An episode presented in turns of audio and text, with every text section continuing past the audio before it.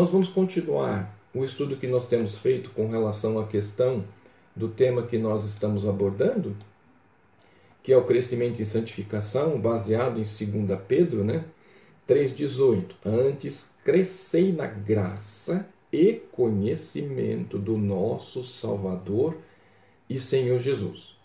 A Ele seja dada a glória, assim agora como no dia da eternidade. Então, dois elementos que nós vamos encontrar em 2 Pedro 3,18, que é crescei na graça e no conhecimento. Então, daquilo que nós já trabalhamos, né, para você só poder ter uma noção do que nós estamos, eh, a linha né, que nós estamos desenvolvendo, o, nós trabalhamos já o que não é crescimento em santificação, né, e aí Hillary nos ajudou a isso, né, que na verdade esse, esse conceito, esse elemento né, que ele vai tratar, crescimento e santificação não quer dizer que você possa ver qualquer crescimento ou aumento dos benefícios. Hoje, uma das coisas que a gente percebe mesmo é que todos estão à busca de benefícios. O que, que a religião pode me dar? Que vantagem eu vou receber? Quais são o, o que eu vou ganhar com isso?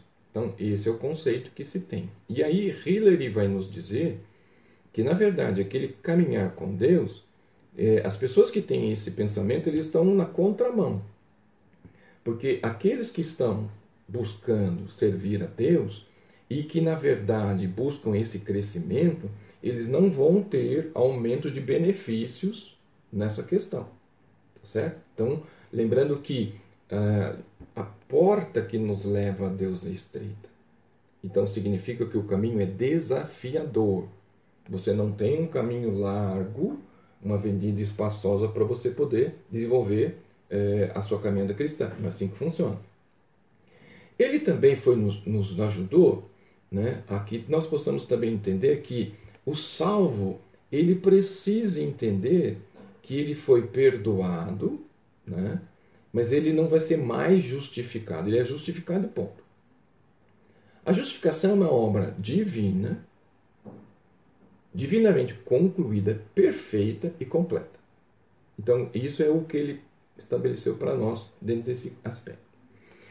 Não vai existir também uma definição de variação de graus de tratamento nesse relacionamento com Deus à medida que eu cresço de maneira espiritual. À medida que eu cresço de maneira espiritual, né? à medida que eu tenho mais conhecimento, a vida vai me cobrar mais. À medida que eu tenho mais conhecimento de Deus, ele também vai cobrar do mesmo aspecto. E aí, na semana passada, nós trabalhamos o que vem a ser o crescimento em santificação então. Então nós vamos perceber que esse crescimento e santificação, ele vem de santo, ser de santos porque eu sou santo. O termo deriva, né, aí vai ser a santificação, que ela precisa ser bem entendida. Né? E aí nós vamos ver então que santo no, no hebraico, né, kadosh, e do grego ágios, ele tem uma, uma separação de, de princípios, né? E aí nós vamos ver então que é puro e separado. Nós somos puros e separados para Deus. Para então entendermos essa ideia de separado, nós precisamos entender então que nós é, temos um aspecto de entendermos que é, trata-se de não ser um aspecto é, de que eu sou diferente do outro, eu não quero relacionamento com o outro, Deus nos separou para que nós possamos viver plenamente ligado a Ele. Então, o ser separado, ele na verdade tem esse conceito de que na verdade, é, nós vamos viver para Deus de maneira especial. Como é que eu vou viver para Deus? Né? Como é que esse, essa separação funciona? Gálatas 5, 22 e 23 vai nos ajudar a entendermos que, na verdade, eu preciso ter o fruto do Espírito na minha vida. E o que, que o, espírito, o, fruto do Espírito é, tem a ver na minha vida? Na semana passada, então, nós começamos a pensar que são nove: amor, alegria, que em algumas traduções existe gozo, paz, longanimidade ou paciência, benignidade ou delicadeza, bondade, fé ou fidelidade, mansidão ou humildade, temperança, domínio próprio. Então, uma das coisas que nós vamos observar lá em Gálatas 5, 23, que eu preciso ter esses elementos na minha vida. Né? Então, eu preciso desenvolver a humildade, a esperança, o arrependimento. E esses elementos vão me ajudar a crescer nessa santificação. Então, esse crescimento em santificação é assim, ó, eu vou ter que verdadeiramente buscar me aprofundar cada vez mais nesse relacionamento com Deus. E à medida que eu vou me aprofundando, eu vou tendo um senso. Esse senso de compreensão, eu vou ter de maneira mais consciente o que na verdade é o pecado. Então, à medida que eu vou entendendo o que é pecado, à medida que eu vou entendendo o que verdadeiramente significa, então eu vou começar a crescer. Então eu preciso ter concepção. Primeiro, reconhecer o pecado. Segundo, ter entendimento do que é pecado. Terceiro, ter uma mente que faça com que eu faça uma autoanálise de mim mesmo, daquilo que eu vivo, daquilo que eu faço, e à medida que eu vou fazendo essa autoanálise, o Espírito Santo vai deixando em evidência aquilo que precisa ser tratado. E aí o Espírito Santo ele vai começar então a me mostrar, fazendo com que eu possa entender e compreender que esse pecado ele precisa ser eliminado de minha vida. E aí, à medida que esse pecado vai diminuindo, à medida que esse pecado vai sendo removido, retirado, eu vou crescer e eu vou crescer em amor. Eu vou crescer em santidade. Eu vou crescer em bondade. Então, tudo aquilo que está envolvido no fruto, ele vai começar a ser algo muito real. E uma das coisas importantes, eu não vou precisar dizer para ninguém, as pessoas vão ver em mim. Hoje nós temos uma necessidade de dizer para o outro que eu sou isso, eu sou aquilo, eu sou aquele outro. E na verdade não é essa a questão, é as pessoas verem em mim. Eu não preciso dizer, aquilo está tão claro, está tão em evidência na minha vida, que todos são unânimes de entender e saber que existe amor nas minhas atitudes, que existem maneiras de viver com alegria, que na verdade existe uma paz, e quando você chega, quando você fala, e muitas vezes você tem uma maneira de tratar as pessoas de uma benignidade, de uma delicadeza, que há uma bondade na maneira de você agir, que você é humilde do, do jeito que é, que não existe uma prepotência, que você tem um controle, um domínio sobre as circunstâncias, por mais adversidades que existem. Então esses elementos, eles estão que crescendo e se tornando em evidência. Irmãos, isso é um elemento importante que eu preciso compreender que esses conceitos eles precisam ser reais no meu dia a dia, não é num momento, não é numa fase. E isso é um desafio, porque as dificuldades que a vida traz, elas tentam remover esses elementos das nossas vidas a todo momento. Então, é, não, o inimigo não tem interesse que a gente cresça, que a gente amadureça, que a gente seja bênção. Ele quer limitar, impedir, porque à medida que ele impede, você ele consegue atingir os objetivos dele. E salvo maduro, salvo é, inteligente, salvo conhecedor, salvo prudente, causa estrago. Então, uma das coisas que nós precisamos ver, e isso é o que o texto nos ajudou a, a compreender, é que eu preciso ter clarezas, e essas clarezas elas são infinitas, a fim de que eu possa estar a cada dia vendo o agir de Deus e esse agir de Deus, ele vai me trazer mais próximo da vontade dele. Então é importante então saber que à medida que eu tenho clareza, eu vou descobrir então que eu vou buscar essa santidade, eu vou buscar ser puro e eu vou buscar ser perfeito. Existe um limite nisso por causa do pecado que existe em mim. Existe um limite.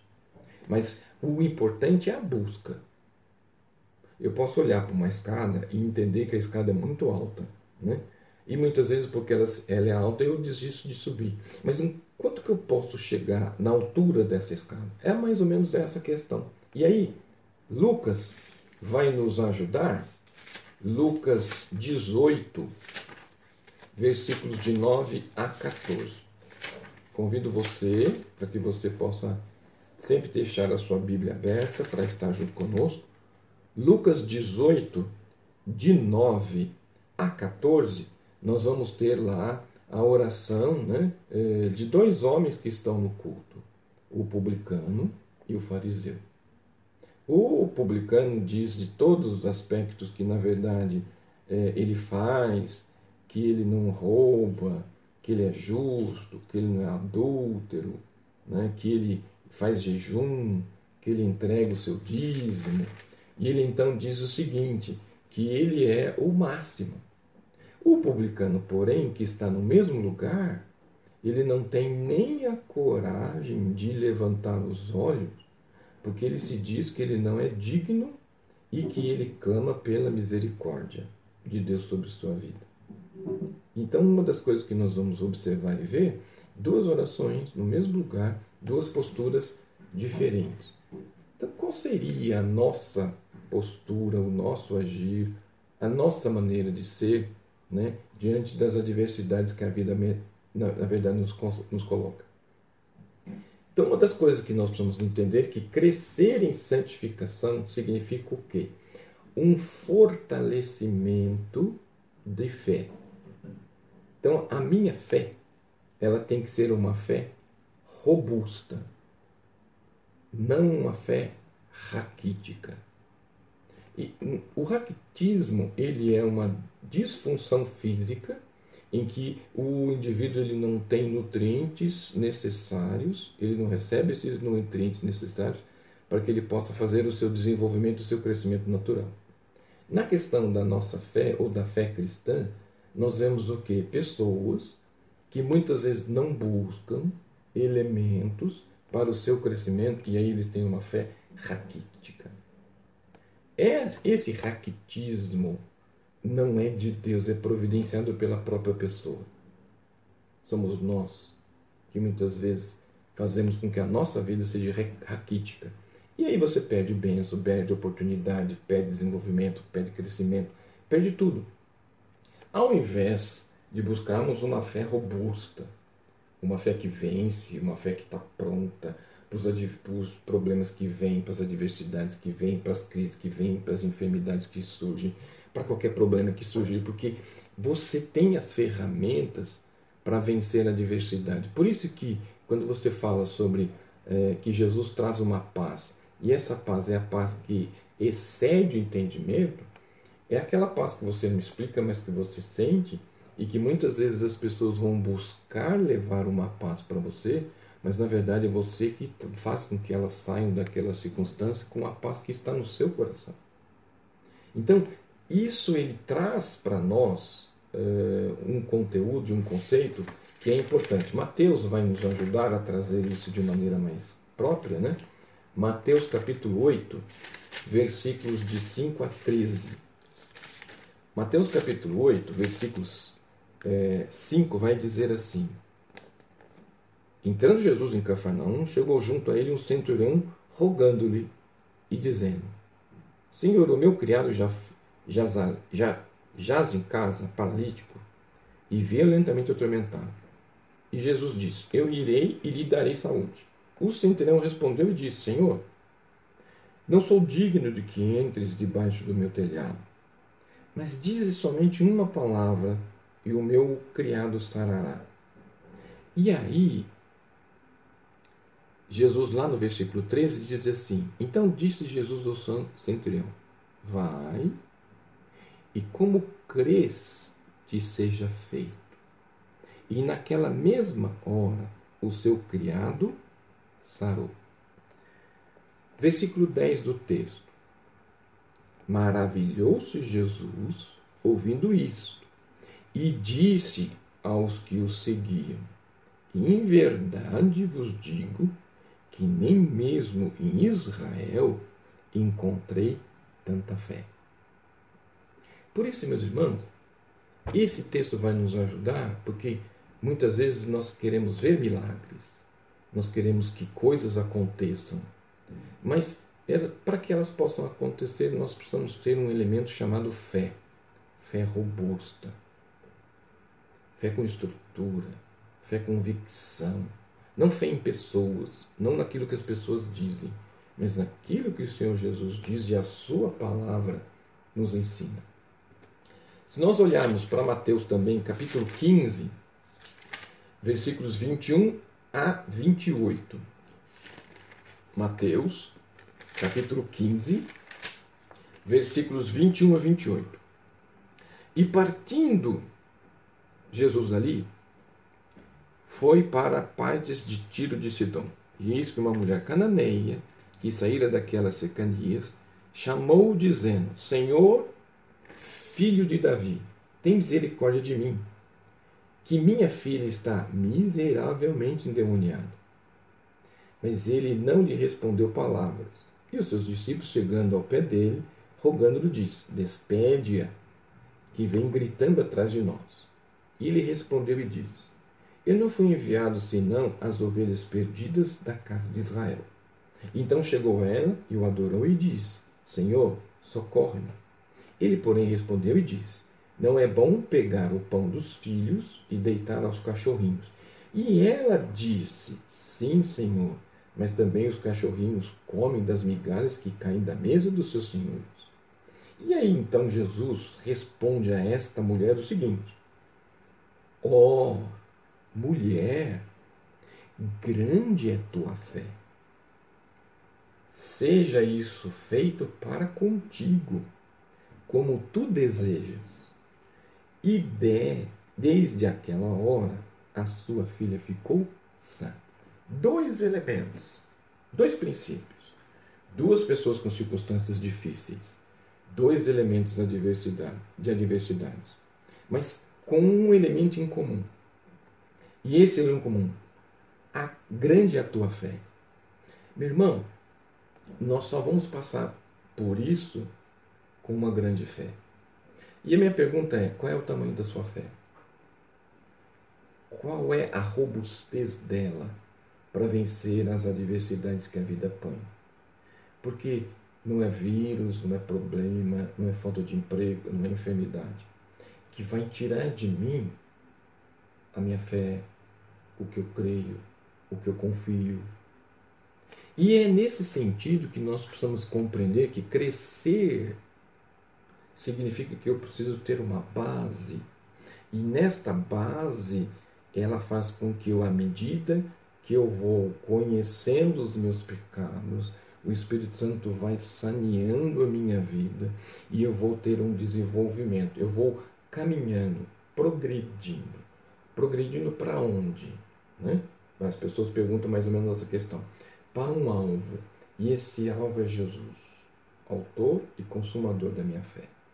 Crescer em santificação é passar a amar mais, cada vez mais. Amar com maior intensidade. Amar um número maior, cada vez, de pessoas, tendo Deus e o seu exemplo de amor como referencial. João 3,16, o autor ele diz o seguinte: porque Deus amou o mundo de tal, não tem como medir maneira, que ele pegou o que ele tinha de melhor, não que sobra, não que não me faz falta. O amor dele era de tal maneira que ele pegou o seu filho e entregou para que todo aquele que nele crê em Cristo tenha a vida eterna. Mas por que ele está fazendo isso? Porque Ele não quer que a gente se, a gente se pereça.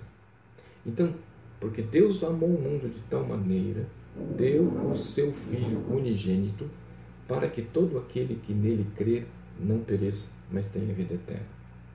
Então, a convivência com as pessoas, sejam elas quais forem, vai fazer com que, eu, à medida que eu amo, eu cresço e esse crescimento ele é desafiador. Por quê? Porque tem muitas pessoas complicadas no relacionamento. personalidade, visão de vida, atitude, maneira de ser, jeito de tratar, jeito de olhar para as coisas, que vão se opor. E como é que eu lido com isso? Então, à medida que você começar a buscar, isso é parte de você, eu não espero do outro. É, à medida que você amar com maior intensidade, amar o maior número de pessoas, você verdadeiramente vai compreender que esse exemplo que o texto nos dá, ele vem do próprio Jesus.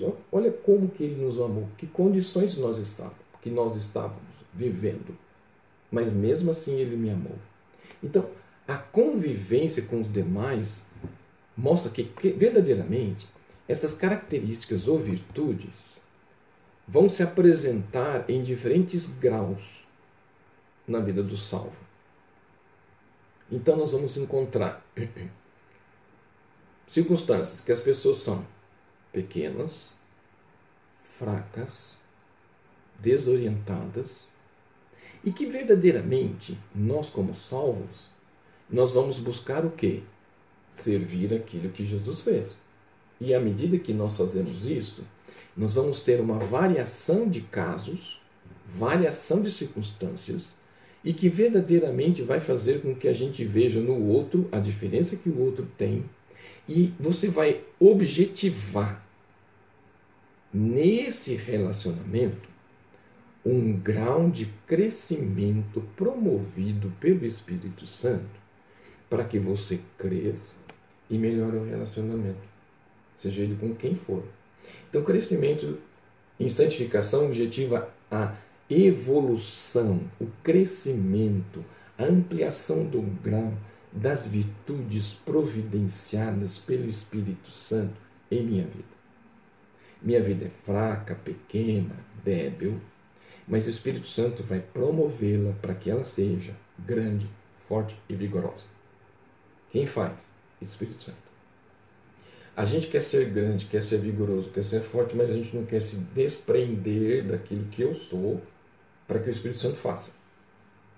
Aí nós dizemos assim, ó, eu sou assim, vivo assim, nasci assim e vou permanecer assim. Aqueles que servem ao Senhor Jesus não são assim, não vão vir assim e não vão permanecer assim. Porque o Espírito Santo vai mover, vai pegar as nossas, os elementos pequenos, fracos e débeis, que são grandes em minha vida, não são pequenos. E o Espírito Santo vai então fortalecer, vai trazer vigor, vai me ajudar a crescer e eu vou crescer em Cristo. E eu, à medida que vou caminhando com Ele, vou me tornando semelhante em seu caráter. Quando as pessoas se casam, por que, que elas têm que morar juntas? Você mora junto, dorme junto, come junto, caminha junto, vence dificuldades juntos. E à medida que o tempo vai passando do relacionamento conjugal, você vai vendo que as pessoas vão tendo semelhanças. As pessoas vão ficando próximas, unidas, a ponto das pessoas olharem umas para as outras e dizendo o seguinte: ele nem precisa dizer que eu já sei, pelo andar, pelo agir, pela maneira de ser. Por quê? Porque essa semelhança se fez com a, o caminhar, com o dia a dia, com o relacionamento. Então eu só vou ser forte, vigoroso e grande se verdadeiramente Cristo crescer em mim e à medida que Cristo crescer em mim, eu me tornar semelhante a Cristo em caráter. Então, essa é uma coisa interessante, porque se nós pensarmos assim, 100% das pessoas, 30% é personalidade, não muda. 70% é caráter. Então, meu irmão, então nós precisamos ter o quê? Eu quero ter o caráter de Cristo. Eu quero ter o perfume de Cristo. Eu quero andar como Cristo andou. Eu quero pensar como Cristo pensou. Eu quero ver como Cristo viu. E como é que se faz isso? caminhando com Ele dia a dia, através da Sua palavra, através dos seus ensinos, fazendo com que aquilo que Ele fala, eu falo, aquilo que Ele diz. Eu... Na verdade, é como se nós buscássemos imitá-lo todo dia. Imitá-lo a todo instante. Imitá-lo diante de um problema. Imitá-lo diante de uma adversidade. Imitá-lo em todos os conceitos e, elementos da minha vida. Portanto, então, aprenda uma questão. Né? O crescimento e santificação quer dizer o seguinte: qual é o meu parâmetro para crescer? Cristo. Então eu vou pegar a minha vida, que está completamente desestruturada, vou ajustar essa vida. E à medida que eu vou ajustando a minha vida, eu vou me aproximando dessa vida e vou ajustando essa vida até que ela se molde, se junta, se una naquilo que verdadeiramente Jesus é. E isso é possível. Isso não é uma hipótese. Isso não é uma ideia. É uma possibilidade. Para isso, nós temos que nos desprender, buscar e querer. E aí, Efésios vai nos ajudar nesse conceito. Efésios capítulo 4, versículos de 11 a 14. Efésios 4, versículos de 11 a 14. E eles mesmo deu uns para apóstolos, outro para profetas, outro para evangelistas, outro para pastores e doutores, querendo o aperfeiçoamento dos santos, para a obra do ministério, para a edificação do corpo de Cristo, até que todos cheguemos à unidade da fé e ao conhecimento do Filho de Deus, a varão perfeito à medida da estatura de, completa de Cristo, para que não sejamos mais meninos inconstantes, levados em toda a roda por todo o vento de doutrina, pelo engano dos homens que com as astúcias enganam fraudulosamente. Vamos separar então o que o texto está dizendo? Então, no reino, no corpo, né, Deus deu cada um para uma função e para alguma coisa. Então, ele mesmo deu alguns para apóstolos, outros para profetas, outro para evangelistas e outro para pastores e doutores. Então, no corpo, cada um tem uma coisa para fazer. Muitas vezes todo mundo quer cantar, não existe isso. Né? Mas, na verdade, nós precisamos estar lá para servir. Uns cantam, uns pregam, uns recebem, outros abraçam, outros oram. Isso é corpo. Então, cada um nesse corpo tem uma função. E nós, nesse corpo, precisamos querer o quê? O aperfeiçoamento. Então, querendo o aperfeiçoamento dos santos para a obra do ministério.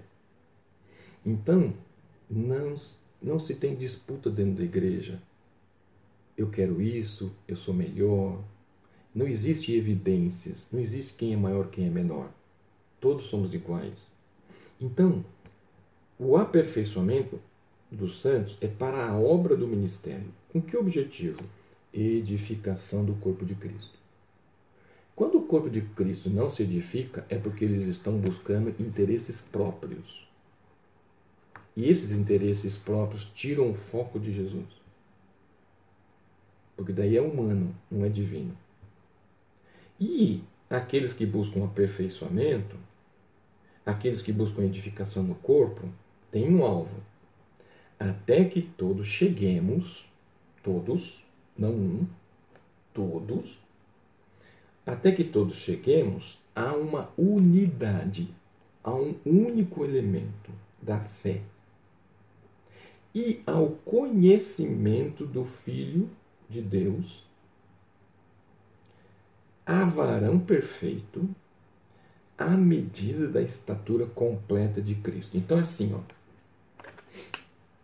Você tem uma planta, você coloca essa planta, você pega, amarra essa planta que muitas vezes está torta a esta haste, amarra ela, e à medida que essa planta vai crescendo, ela vai crescer porque ela recebeu um alvo uma meta, uma métrica para esse crescimento. Porque se ela não tivesse isso, ela cresceria torta. Mas à medida que ela tem este modelo e está ajustado nesse modelo, ela vai crescer. Vai crescer, crescer. E depois que ela está estruturada, certo? Essa haste, ela já deu a esta planta o referencial necessário. Portanto, então, nós precisamos entender que todos precisamos ter uma fé única. Nós precisamos todos chegar a uma unidade de conhecimento do Filho de Deus, que é o varão perfeito e é nossa medida. Medida para a estatura completa de Cristo. Eu tenho que buscar todo dia crescer em Cristo.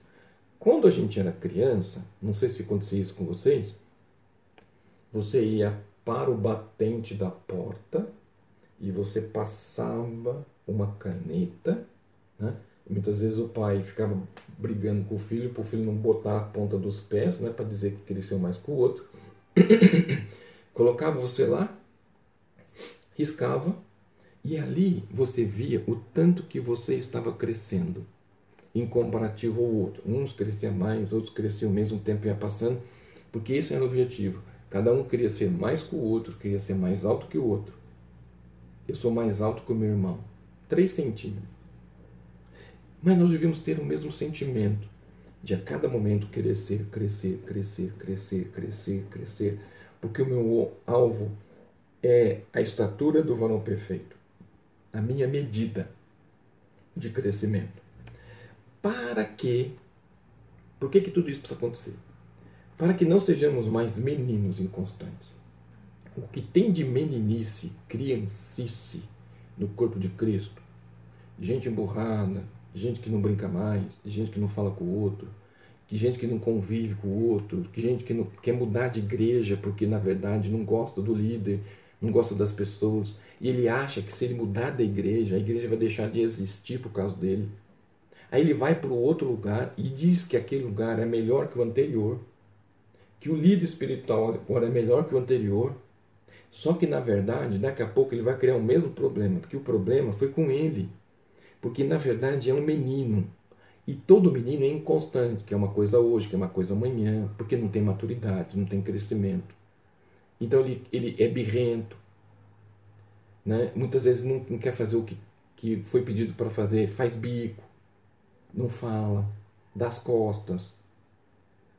E aí, estes que são meninos inconstantes, estes são levados por todo o vento de doutrina pelo engano dos homens que com astúcias enganam fraudulosamente. Gente, é o que mais nós temos hoje. Pessoas dizendo um monte de coisa, pessoas pregando um monte de coisa, que são ventos de doutrinas que não têm sentido, não têm compreensão, não têm valor, e as pessoas acreditam. Por que, que acreditam? Porque a doutrina, ela confronta. Confronta o quê? Minha vida, meu pecado. E me traz um desafio, porque eu já tenho um alvo. Eu tenho que atrelar minha vida. O Espírito Santo tem que amarrar minha vida porque eu cresço dentro dessa estrutura. E isso não é fácil. Abrir mão do que eu quero, abrir mão do que eu desejo, abrir mão daquilo que me interessa, para que a vontade de Deus se cumpra na minha vida, isso é um desafio. Porque eu oro para que Deus faça o que eu quero. Eu oro para que Deus realize os meus projetos. Mas eu não oro perguntando quais são os projetos de Deus para minha vida, o que Ele tem sonhado para mim, o que Ele quer realizar em mim. Por quê? Sabe por quê? Porque todos esses elementos doem. E todos eles vão contra aquilo que eu preciso, aquilo que eu quero e aquilo que eu sonhei na minha vida. E aí é mais fácil você seguir doutrinas que na verdade não funcionam, que na verdade são fraudulentas, que na verdade são enganosas, mas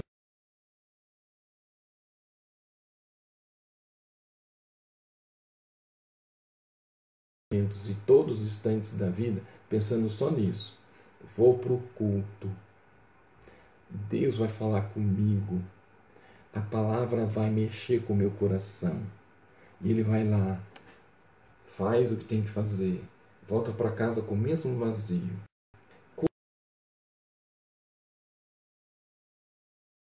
feito para que, na verdade, o pregador me agrade.